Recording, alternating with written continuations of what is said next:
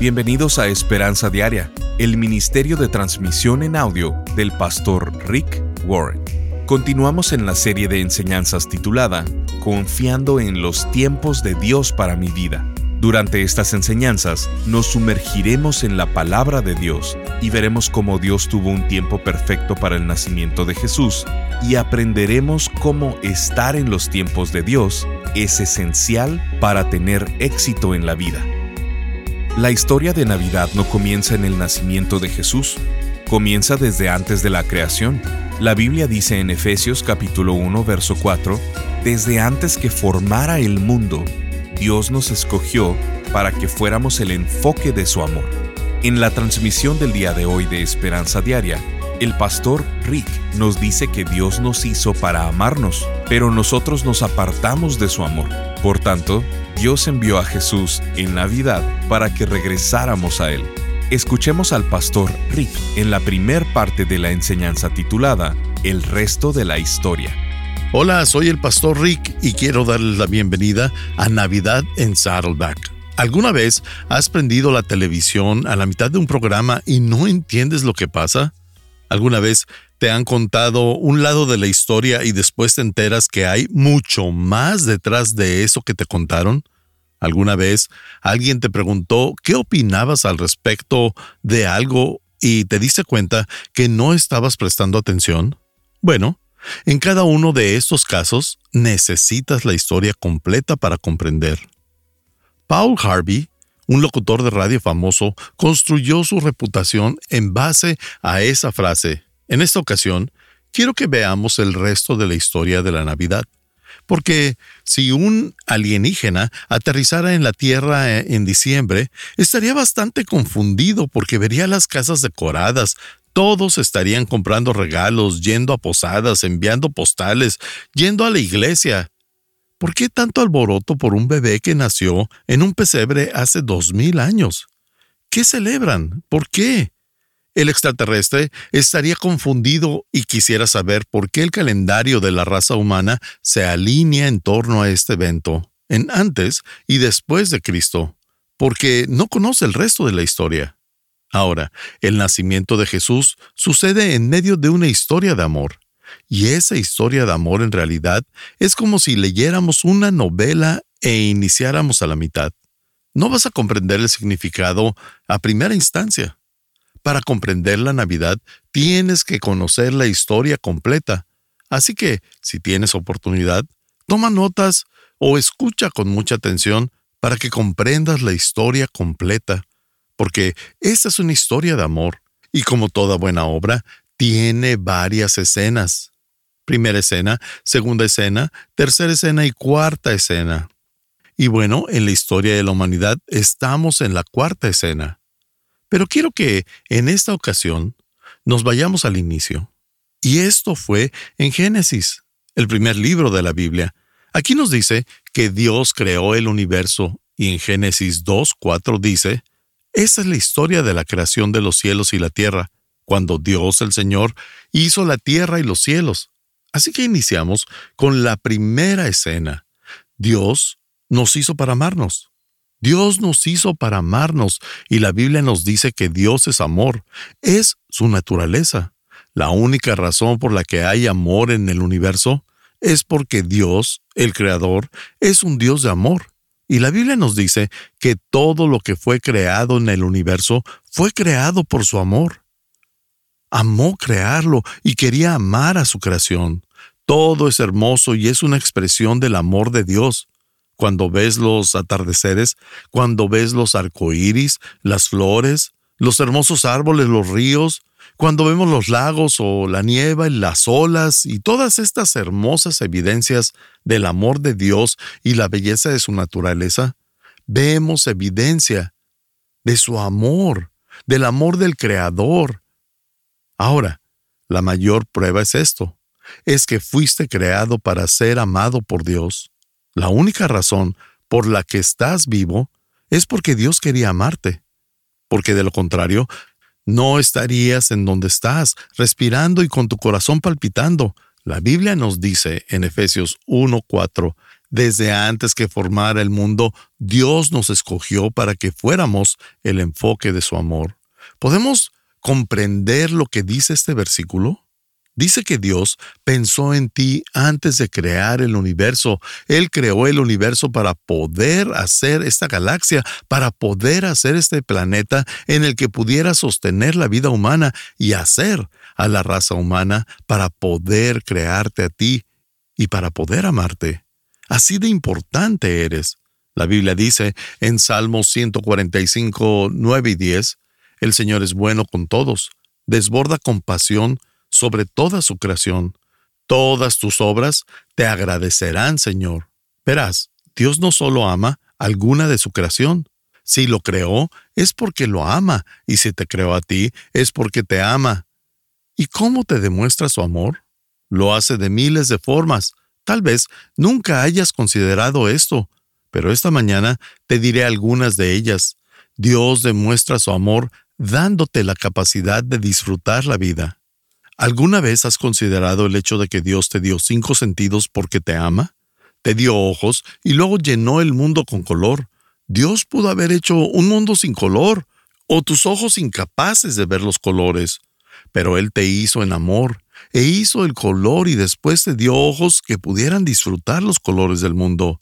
Te dio orejas y luego llenó el mundo con sonidos como la música. ¿Qué tipo de música disfrutas? Bueno, si yo preguntara individualmente, cada quien tendría una respuesta diferente. Pero ¿sabías que todos los tipos de música son de Dios? A ti no te gustan todos los géneros, a mí tampoco, tampoco me gustan, pero a Dios sí, porque Él nos dio la habilidad de crear música y oídos para poder escuchar los hermosos sonidos. También nos dio papilas gustativas. Piensa en tu comida favorita. Dios te dio las papilas gustativas y luego llenó el mundo con sabores como los roles de canela, la salsa, el helado y las costillas. Todos los sabores vienen de Dios porque te ama. Dios pudo haber hecho que tu cuerpo funcionara con gasolina como los carros, o decir, los humanos funcionarán con avena. Es todo lo que necesitan. Pero en lugar de eso, hizo que comer sea placentero. Eso es una evidencia de su amor por ti.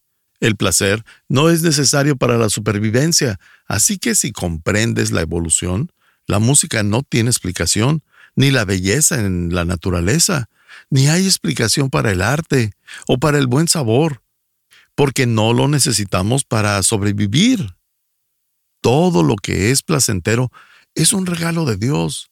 Ahora, todo lo que Dios nos da para placer puede ser usado inapropiadamente. Cualquier regalo puede ser abusado. La Biblia dice en 1 Timoteo 6, 7, Dios nos da en abundancia todo lo que necesitamos para que lo disfrutemos. Y ¿sabías que cuando Dios te ve disfrutar la vida, dice, genial, me encanta cuando disfrutas lo que hice para ti? Y la verdad es que muchas de las cosas que damos por hecho son evidencias del amor de Dios todo en el universo expresa el amor de Dios, es testimonio y prueba de que Dios nos ama. ¿Alguna vez le has agradecido a Dios por los placeres de la vida? ¿Alguna vez le has agradecido tu existencia? Salmos 89.2 dice, Por siempre cantaré la grandeza de tu amor, por todas las generaciones proclamará mi boca tu fidelidad. Declararé que tu amor permanece firme para siempre que has afirmado en el cielo tu fidelidad. Me encanta esa metáfora. Has afirmado en el cielo tu fidelidad. Las únicas criaturas que no correspondemos al amor de Dios somos los humanos. ¿Por qué? Porque Dios nos da a elegir, pero nosotros podemos perdernos del propósito de Dios para nuestra vida porque Él nos da a elegir. Dios tiene un propósito para todo lo que crea, pero tú puedes perder el tuyo. Lo que nos lleva a la segunda escena. En la primera escena, Dios hizo el universo y te hizo a ti y a mí para amarnos. Y en la segunda escena, nosotros nos apartamos del amor de Dios. Y cada uno de nosotros como humanos tenemos la elección de hacer esto. Isaías 53:6 dice, Todos nosotros nos descarriamos como ovejas, nos apartamos cada cual por su camino. Aquí nos dice que todos, el Papa, tú y yo, o las mejores o peores personas del mundo, todos somos como ovejas descarriadas y podemos perdernos. Creo que todos hemos decidido lo que queremos y hemos hecho las cosas a nuestra forma. Y claro que las primeras personas en hacer eso fueron las primeras personas creadas por Dios, Adán y Eva. Ellos fueron los primeros en descarriarse, en pecar y en rebelarse al amor y la bondad de Dios. Y la verdad es que nunca pude comprender cómo pudieron rechazarlo si vivían en un ambiente perfecto, vivían en el paraíso, con el amor de su vida, nadie los molestaba, ni siquiera tenían hijos aún, ni siquiera tenían que usar ropa. ¿Cómo puedes rechazar eso? No tenían estrés, ni recuerdos tristes, ni interrupciones o leyes, ni ropa. ¿Cómo puedes rechazar eso? ¿Cómo puedes arruinarlo? Pero lo hicieron. Y Dios quería darles esa opción. Verán, el amor no es amor si no tienes la elección de no amar. Así que Dios permitió que tuvieras esa opción y a nosotros nos da esa opción también. Porque si nos forzara a amarlo, no sería amor real. Dios te ama y quiere que tú también decidas amarlo. Estás escuchando Esperanza Diaria. En un momento el pastor Rick regresará con el resto del mensaje de hoy. Si te perdiste alguna porción de este mensaje, lo puedes escuchar a cualquier hora en pastorricespañol.com. La mayoría del estrés en tu vida viene de una mala organización del tiempo. Tanto tener prisa o demoras pueden ocasionar estrés en tu vida. Por otro lado, una de las claves del éxito es aprender a organizar tu tiempo. Hacer lo correcto en el momento apropiado siempre funciona el nacimiento de Jesús nos habla mucho de los tiempos correctos de Dios, y si entendiéramos cómo cooperar con los tiempos de Dios, tu estrés disminuiría y tu éxito aumentaría. Durante esta serie de dos conferencias sobre el nacimiento de Jesús, estaremos escuchando las enseñanzas tituladas Confiar en los tiempos de Dios para mi vida, donde veremos las cinco verdades de los tiempos de Dios en nuestras vidas y qué es lo que Dios quiere que haga en los tiempos de espera en la vida. Y el resto de la historia, donde veremos que la historia de Navidad comienza desde la creación, no a partir del nacimiento de Jesús.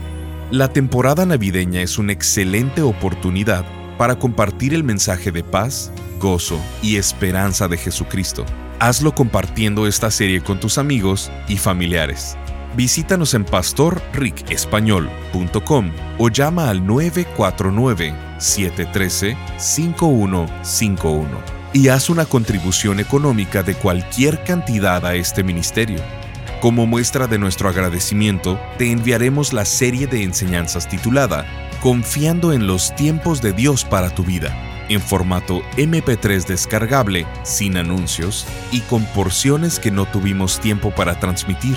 Al estar ahí, te invitamos a suscribirte al devocional diario del pastor Rick y enlazarte con sus redes sociales.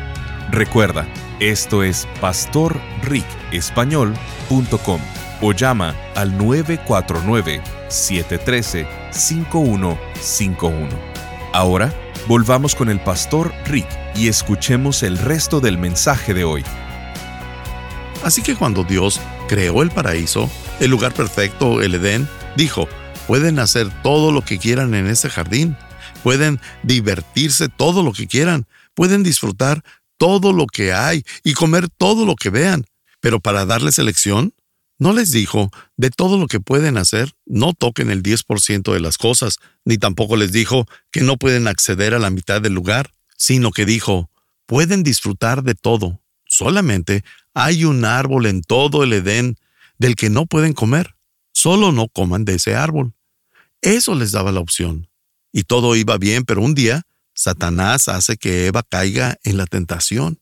En Génesis 3, 1 al 3, Satanás le dice a Eva, ¿de veras? ¿Dios les dijo que no deben comer del fruto de ninguno de los árboles del huerto? Vamos a pausar un poco. Esta es la primer mentira en la tierra, porque Dios no dijo que no comieran de los árboles, sino que comieran de todos menos de uno. Y desde la primera vez que Satanás habla, ya estaba mintiendo porque es el padre de la mentira. Entonces le dijo a Eva, de veras, Dios les dijo que no deben comer del fruto de ninguno de los árboles del huerto.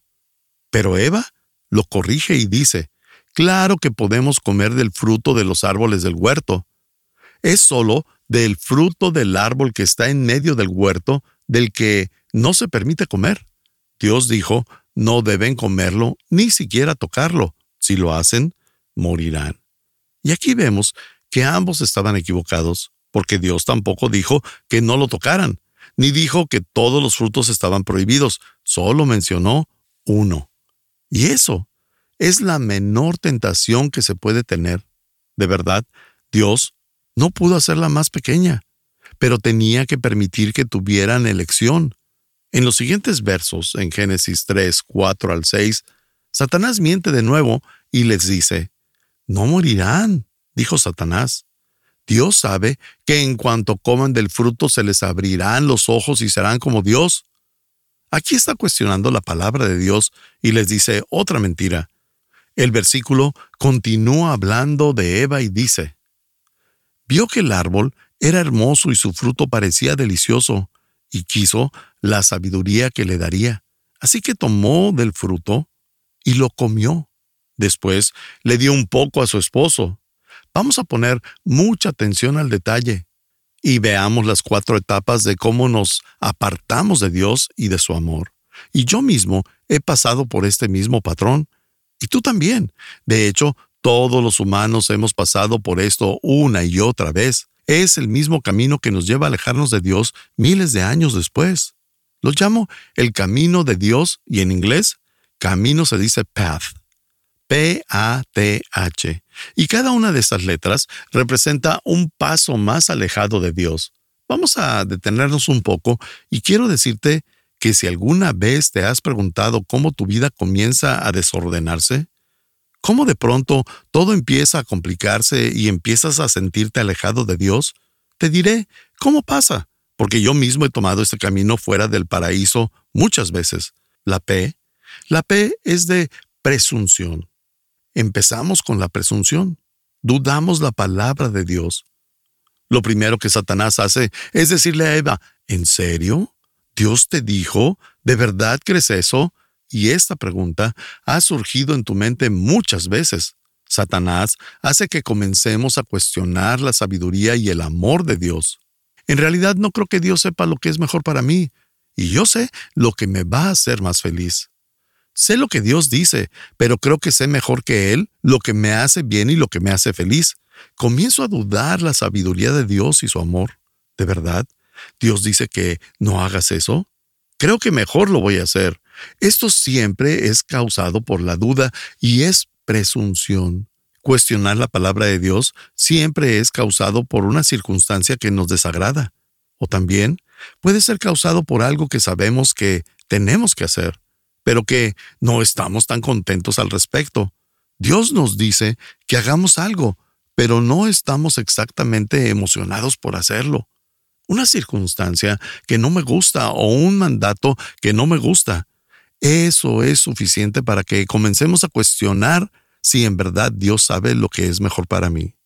Dios es bastante claro cuando habla de cosas que quiere que hagamos, como en los diez mandamientos, pero nosotros cuestionamos si es un mandamiento o una sugerencia y preguntamos si en realidad estamos interpretando mal. Pero todos esos pensamientos son lo mismo que la primer tentación. El camino fuera del paraíso inicia con la presunción y siempre nos metemos en problemas cuando dudamos el amor o la sabiduría de Dios. Y es bastante presuntuoso cuestionar a tu Creador pero además te lleva al segundo paso fuera del paraíso. Entonces la P es presunción y el paso 2, la A, es arrogancia. En la arrogancia, Satanás le dice a Eva que si come de ese fruto será como Dios. Será un Dios. Y esto es lo que pasa cuando actúas arrogantemente. Comenzamos a creer que sabemos más que Dios y por eso mismo usurpamos la posición de Dios y su autoridad. Lo hacemos al ser arrogantes porque decimos, quiero ser Dios, quiero ser el dueño de mi vida y decidir por mí. No quiero que Dios sea el jefe de mi vida, quiero yo tener el control. Aquí, lo atractivo no es ser malo, sino ser tu propio dueño, lo cual también es malo, pero suena mejor. Satanás no dice que se coman la fruta para ser como él, para ser malvados, rebeldes o perversos. Nadie quiere ser malvado ni un impío. Pero Satanás dice que si comes del fruto, si caes en la tentación, serás como Dios. Y hay toda una industria de libros y seminarios de autoayuda construidos sobre esta base. El movimiento de la nueva era tiene sus fundamentos en esta idea, pero no hay nada de nuevo. Es la misma mentira de siempre. Nunca vas a ser Dios, ni siquiera eres un mini Dios. Es la mentira más antigua de la historia. Si fueras un Dios, ¿por qué no resuelves todos los problemas del mundo y los de tu vida de una vez por todas?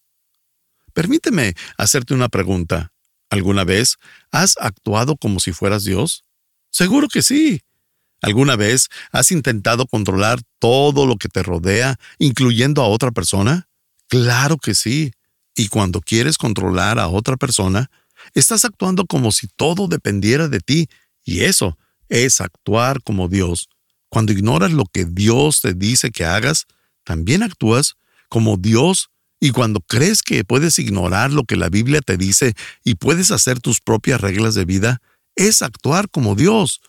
Primero es la presunción, dudo de la palabra. Luego viene la arrogancia, voy a ser mi propio Dios. Y paso tres para alejarme es la T de tentación. Y la Biblia dice que la fruta se veía deliciosa y que el árbol era hermoso.